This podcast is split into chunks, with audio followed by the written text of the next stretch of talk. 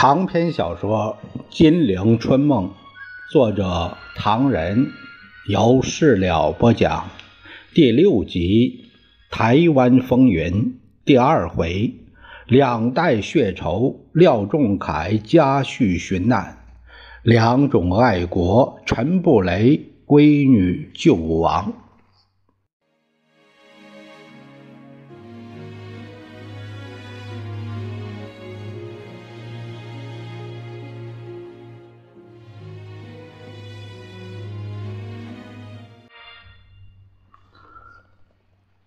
话说，台湾省行政长官陈仪获悉蒋介石、宋美龄答应出席台省光复一周年纪念大会，当即妥为准备，不在话下。蒋介石夫妇也于十月二十三日专机前往，官邸突趋清静，陈布雷心头也觉得轻松一些。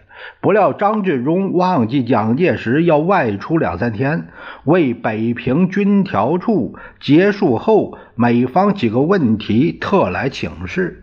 上门不见土地爷，也就到陈布雷办公室小坐。两个人平时没有利害冲突，对大局也就是协商看法类似，却又开口不得，因此颇有知己之感。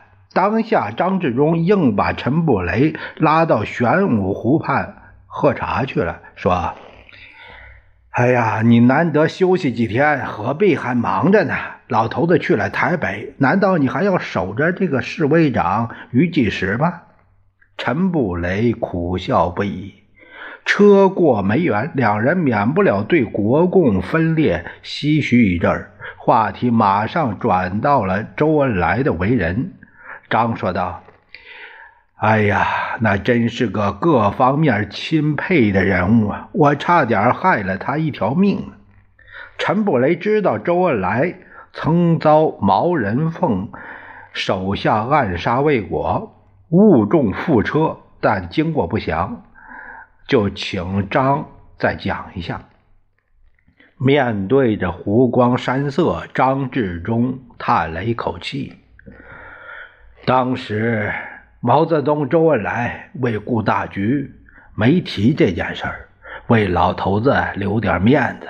一提，又是本党先烈廖仲恺家里的事儿。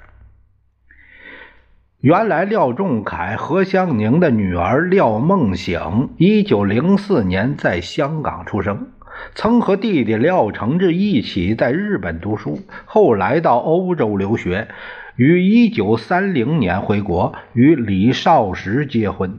李是广东番禺人，比廖梦醒小一岁。刘亚子在诗中所写的“他是美少年”，就是指的这个李少时。李在广州读书的时候，已经是活跃的学生运动组织者，后来参加了中国共产党，奉命。去上海工作的时候，廖梦醒也同往。李少时曾有诗，呃，这样赠给，呃，他说：“不长夜坠怜清苦，粗砺长干亮我贫。”就是写在这个时候的情景。一九三三年春天，李少时被国民党拘捕入狱。廖梦醒告诉母亲何香凝正在病中，立即请柳亚子帮忙营救。柳亚子便认廖梦醒为义女。经国民党四元老群策群力，李少时才得以不死，但被关在南京及苏州反省院五年之久。抗日战争后才恢复自由。起初，一家人住在上海。淞沪弃守，先后往香港工作。四年以后，他们夫妇二人去了重庆。那时候，李少石任十八集团军驻重庆办事处的秘书，也是《新华日报》的编辑。一九四五年十月八日傍晚，刘亚子在曾家岩五十号周公馆做客，谈到六点半左右，柳亚子告辞，周恩来要出席军事委员会。政治部部长张治中欢送毛泽东主席回延安的道别酒会，叫李少石乘他的车子送柳亚子回沙坪坝住宅。李在返回途中，汽车行驶到洪崖嘴附近的时候，车后突然响起了一声枪响，子弹击中了李少石的肺部，司机立即送他。进了市立的医院抢救，一面请人通知周恩来。周文训马上赶到，来到病房，一步抢上去握住李少石的手。他焦急地问他怎么样了。李睁大了眼睛，喘着粗气，他已经不能说话了。周恩来悲痛地说：“少石同志，你是代替我遭遇了这场不幸啊！”你是一个好同志、好党员。二十一年前，你岳父遭到暗害，我也是在这样的时机赶到。没想到二十一年后，你也遭到同样的毒手啊！在场的人无不悲愤交加，热泪满襟。到七点多钟，李少时终因伤重不治。遗下一个女儿，叫李梅，才十四岁，两代血仇竟集于一门。何香凝那时是六十七岁，丈夫、女婿先后被国民党反动派暗杀，儿子又遭反动派毒手两次投狱。当然，只能增加他对反动派的仇恨。廖承志在革命大道上，于是更加一往无前。哎呀，所以我开酒会，差点害了周公一命啊！张治中叹了一口气：“哎，但我还是害了本党先烈的后人。”好在何香凝身体还可以。去年十一月二十八日，记得他在香港还致函孙夫人呼吁和平。廖承志和夫人金普春，呃，姐姐廖梦醒都擅长画师，过去母子俩时常合作，画了不少国画，还画水彩画、版画，也画漫画。在延安时期。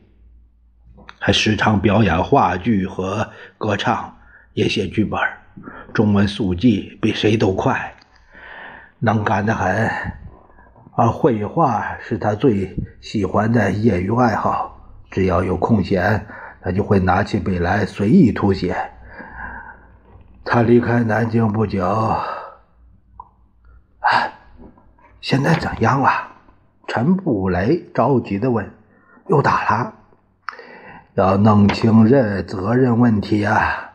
张志忠喝了口茶，记得周恩来临走之前，我得到老头子同意，看过他两次，就在梅园小客厅。他就中国共产党的统一战线政策谈当前的局势，说这次国共第三次内战了。一九二四年一月举行中国国民党第一次全国代表大会，发表国民党改组宣言，接受了中国共产党提出的反对帝国主义、反对封建主义的政治主张，重新解释了三民主义，确立了联俄容共、扶助农工的三大政策，实现了第一次国共合作，也就是国共统一战线的首次具体实践。一九二五年三月，孙中山逝世，蒋介石就蓄意破坏国共统一战线。二六年，制造了一个中山舰事件，紧接着搞了一个所谓的整理党外，共产党人被迫退出国民党领导机关。由于中共以大局为重，委曲求全，实现了国共合作下的北伐。打倒了北洋军阀，在北伐中途，国民党于一九二七年发动四一二事变，大举屠杀共产党人，背叛了孙中山先生的国共合作政策，破坏了革命统一战线，这是历史的真实。到了一九三一年，爆发了九一八事变。面对日本帝国主义的凶恶侵略，国民党政府搞不抵抗主义，叫嚷着“攘外必先安内”，必须反共内战。中共被迫进行长征。一九三五年，中共在长途征的途中发表著名的八一宣言，号召停止内战，共同抗日，提出抗日民族统一战线的政策。国民党政府继续走不拒不抗日和反共内战的道路，因而激出了西安事变。中国共产党。说服张学良、杨虎城两将军不杀蒋介石，达成停止内战、共同抗日的协议。到一九三七年卢沟桥事变，烧起了全国抗战的烽火，实现了第二次国共合作，也就是抗日民族统一战线的伟大实践。经过八年的抗日战争，打出了日本帝国主义无条件投降的伟大胜利。也是国共合作的伟大胜利。抗战胜利了，毛泽东主席亲自到重庆与蒋介石进行谈判，签订了双十协定。这个协定墨迹未干，国民党政府就继续进行反共内战，全国人民久苦战乱，好不容易盼到抗战胜利，满心想过和平建设的幸福日子，却事与愿违。到了去年，一九四五年重庆谈判，蒋介石连续三次电邀毛泽东主席，冒着风生命的危险到重庆去。经过舌笔唇焦的谈判，谈成了一个双十协定，从而召开了政协，达成了五项协议。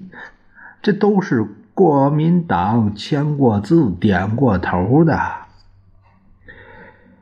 今年四六年，呃，十一月十月十月十一日，我军占领了当时华北解放区的主要城市之一的张家口。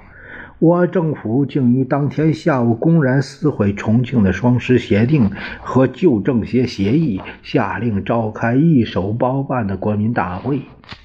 第三次内战其实从去年八月开始。谈是由毛泽东到重庆后开始的，打是由我们老头子不守信诺开始。从以上的历史事实看来，特别值得回顾的是，两次国共合作都为现代中国创造了重要的历史篇章，都写下了统一战线政策的丰功伟绩，最后都为我们所破坏。使国家遭受重大挫折和损失，历史的真实证明，国共合作是大好事，统一战线很大的威力，我们可以，而且应当从中总结经验，汲取教训，为国家民族做出新的积极贡献。相反，谁若是企图掩盖历史真实，坚持走逆历史潮流、违反国家民族利益的道路，他就将成为我们伟大民族千古罪人呐！陈布雷点点头，心情沉重，因为不但为自己的国家担心，而且直觉的为自己的家庭担忧。原来，事实上，嘲讽这个蒋家王朝的忠臣，他六女二子之中，不少是中共党员。内中次女陈莲失踪多年之后，又回到了南京。面对引为知己的张治中，陈布雷吐露了心事。原来，陈莲是兄弟姊妹中最具叛逆性格的一个。他原名莲儿。进大学时才改名为连，就是一个玉字边就是一个连长的连。当他出生才二十几天，母亲就因产后子痫症恶化去世。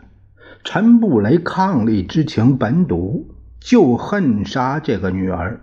当家人忙于为其夫人入殓时，陈暗中把女儿抱上楼去，打算把她弄死。幸为七弟发觉，急追上楼。陈在狂怒中竟把女婴儿从二楼窗户摔下去，恰巧掉在朱明儿的棚上，才得免于死。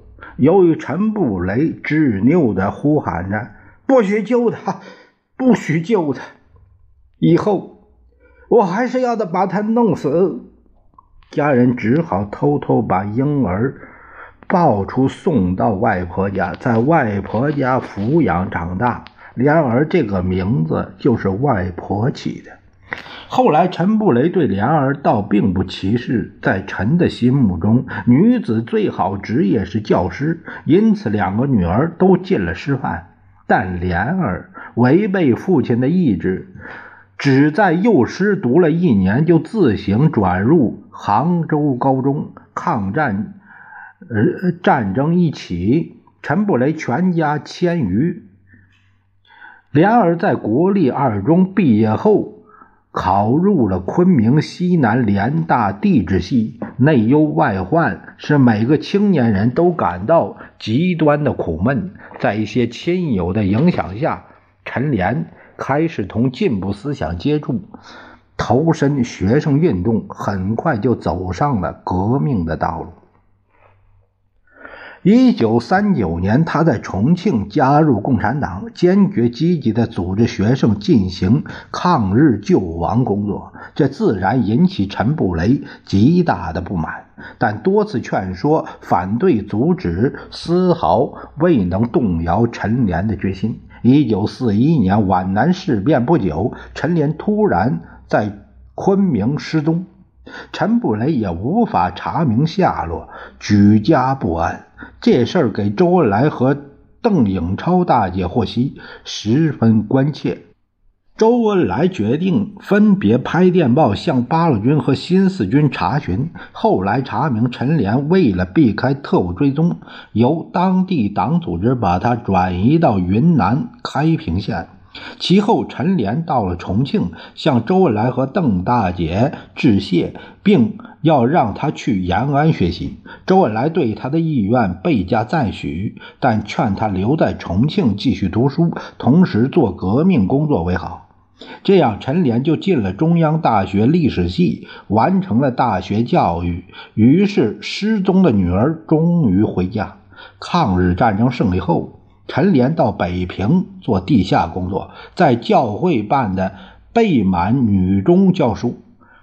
他向父亲和继母告别时，陈布雷疼爱之余，便是叮嘱不要反对政府。陈莲说：“我是在救亡运动中长大的。今天的国家虽然打退了日本兵，但亡国的局面并没有改过来。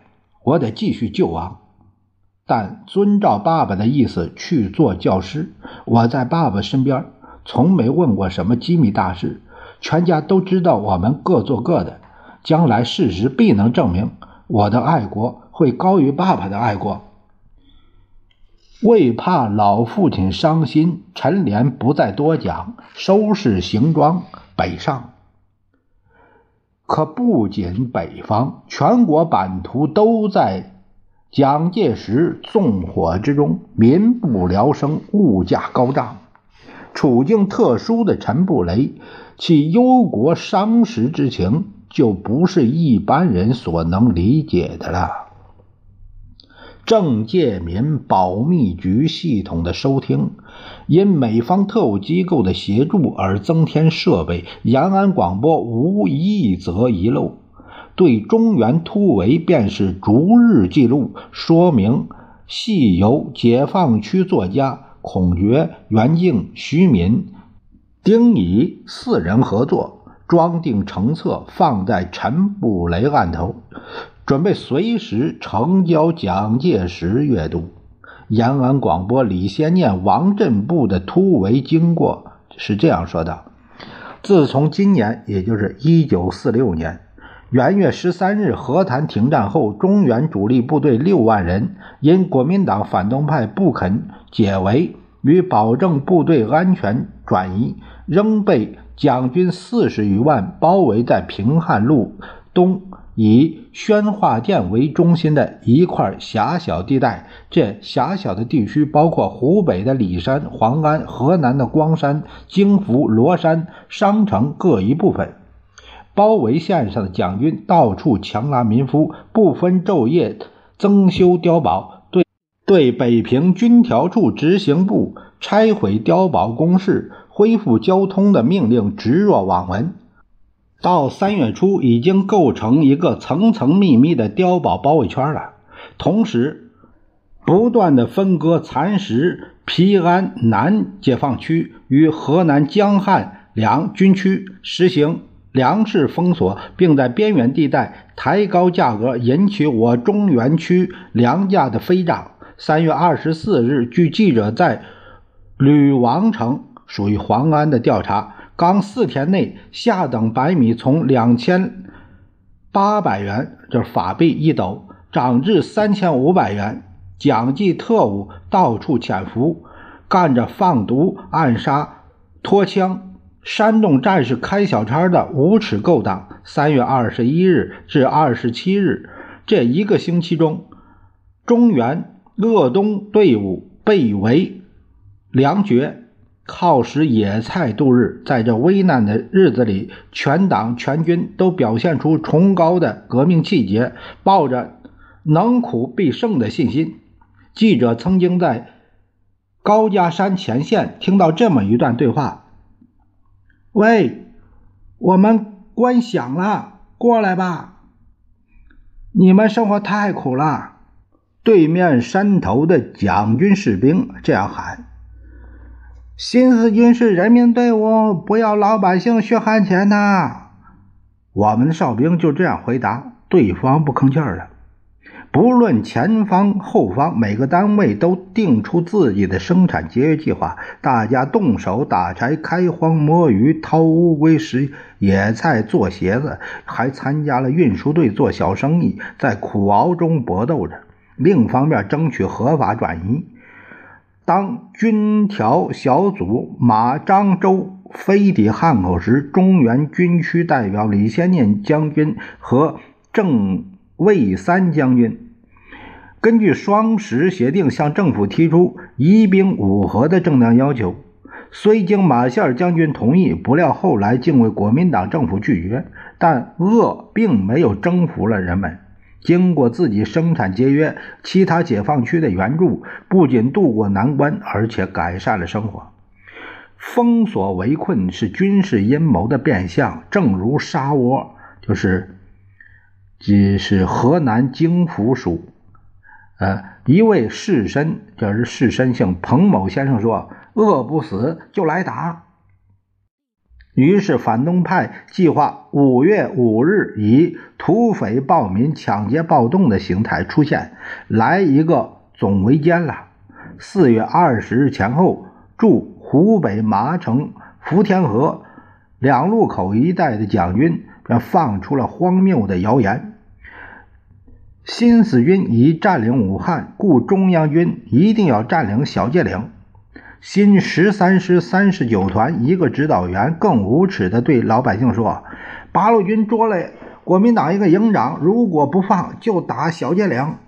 小界岭是豫鄂两省的咽喉，为内战时期与保卫大武汉时的古战场，军事必争之地。”到过那儿的人，你会看见满山白骨、残缺的碉堡和战壕。停战命令颁布前，小界岭已经是我军的防地。四月二十五日拂晓，浓雾吞没了山峰，蒋军新十三师三个团突然进攻小界岭以及陶家山、吴家山、周家河，我军被迫自卫，但为了顾全大局。下午仍忍痛退出。军事观察家们都认为，小界岭的枪声是蒋军围歼中原部队、发动全国性内战的序幕。三十日，《七七日报》发表中共中央揭发这个大阴谋的声明。五月二日，在光山白雀园，就是离小界岭前线约七十里，便破获所谓土匪暴民抢劫暴动的把戏了。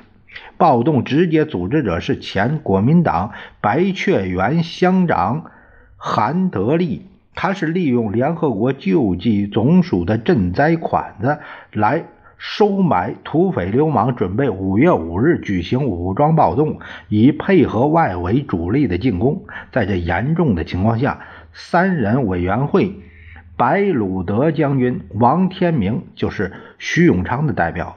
周恩来于七日抵达宣化店，中原局势像一根导火线，偶然碰上潮湿。暂时和缓一下。当天晚上，在军区大礼堂召开了一个盛大的欢迎晚会。蒋方代表王天明对中原军民保证，也就是告诉全国人民，政府并没有进攻周原区的意图，武汉行营也没有接到事项命令。听到这段话，还有中外记者们，但事实上，以后的挑衅进攻。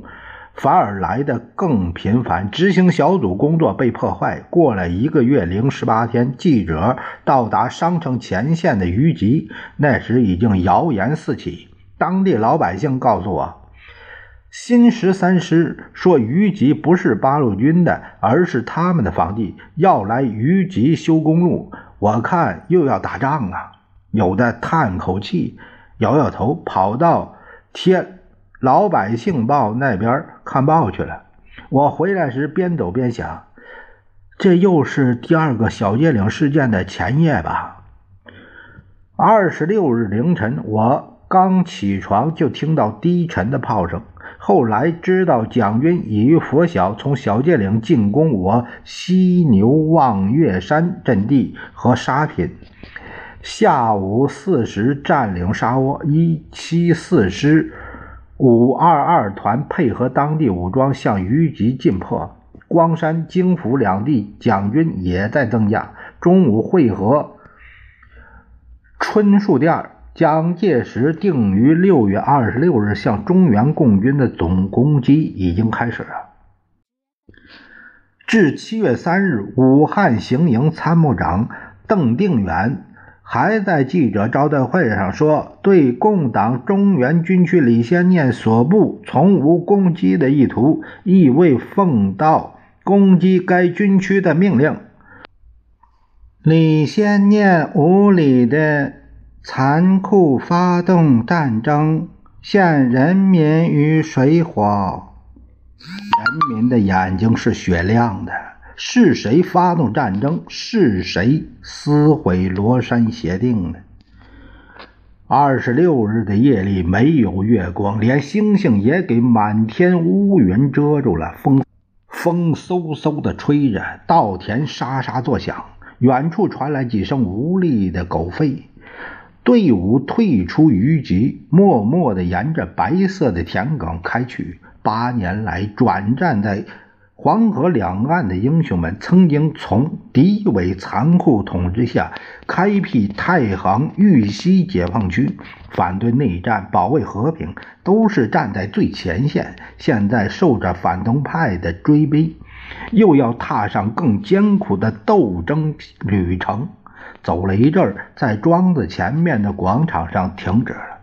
隆隆的炮声不断的响，前线的蒋军像在故意示威，又好像发现什么动静似的，炮弹都是盲目的乱发。同志们，从今天早上起，反动派军队已经狠毒的向我们开始围歼了。蒋介石要把这支抗日有功的人民队伍整个消灭在这狭小的地区了。嘹亮有力，谁都听出是。某政委的话，虽然在这咫尺不见面的黑夜里，为了保存这支保卫和平民主的人民武装和粉碎反动派的围歼梦想，上级命令我们退出一级。明天或者今天晚上就会受到敌人的追击。大家说怎么办？偏出去，绝不让反动派阴谋实现。战士们抑制不住心头的怒火，在喊：“为保持行军的纪律，声音不高，然而每个字都像一枚枚粗锐的铁钉，无情地打进木头里那样坚决。狂风带来粗大的雨点，有力地落在原野上，打着人们的脸孔。瞬间，倾盆大雨来了。队伍一滑一溜地前进，后面的人看不见前面的，走两步又要摸他的背包。流影明灭的在树林草丛中闪烁，给人们带来一点光明，但倏然又飞开去了。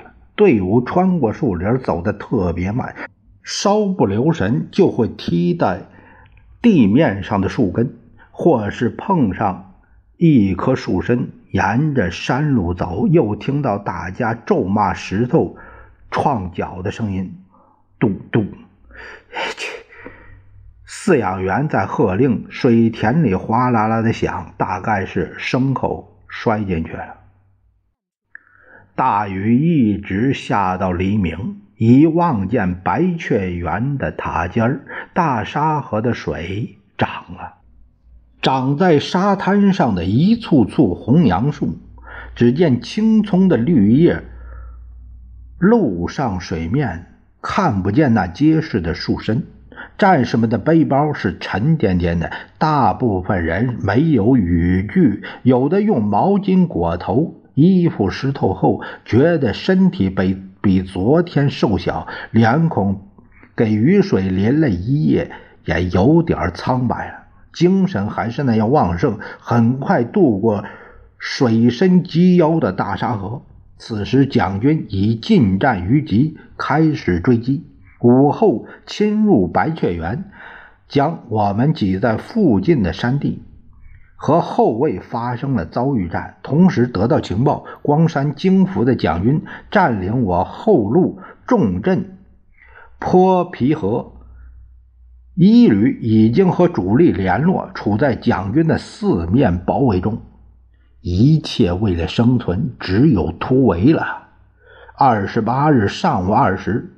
外面还是淅沥沥的细雨，队伍进入大别山脉，约走了五里路。前面是一座很陡的泥山，山脚下是水汪汪的稻田。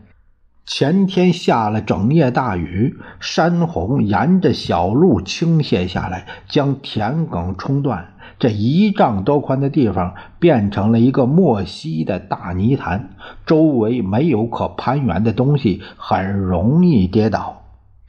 有的用木棒的支持，有的用手拉着地，不少人的鞋子给他吞没了。光着脚板刚踏上泥山，忽然脚下一溜，跌回潭里去。经过几多挣扎，他满身泥污的站起来，再抓着蓬草、小树之类，慢慢的爬上去。队伍只过一半，天空渐渐发白。走了大半天，下午三时左右，已神速的绕过小界岭，到达第一线围歼队伍的背后来了。二十九日中午，我们从福田河与。黄土岗之间，越过黄川麻城公路，就是黄麻公路附近，是一片开阔平原。队伍一阵风的过去。后来，蒋军新十三师有一个营的兵力赶来堵击，从公路南边的山头上向我警戒队伍冲锋，结果我没有损失的撤退。蒋军反无谓的死了十余人，这正是斗在釜中泣，相煎何太急。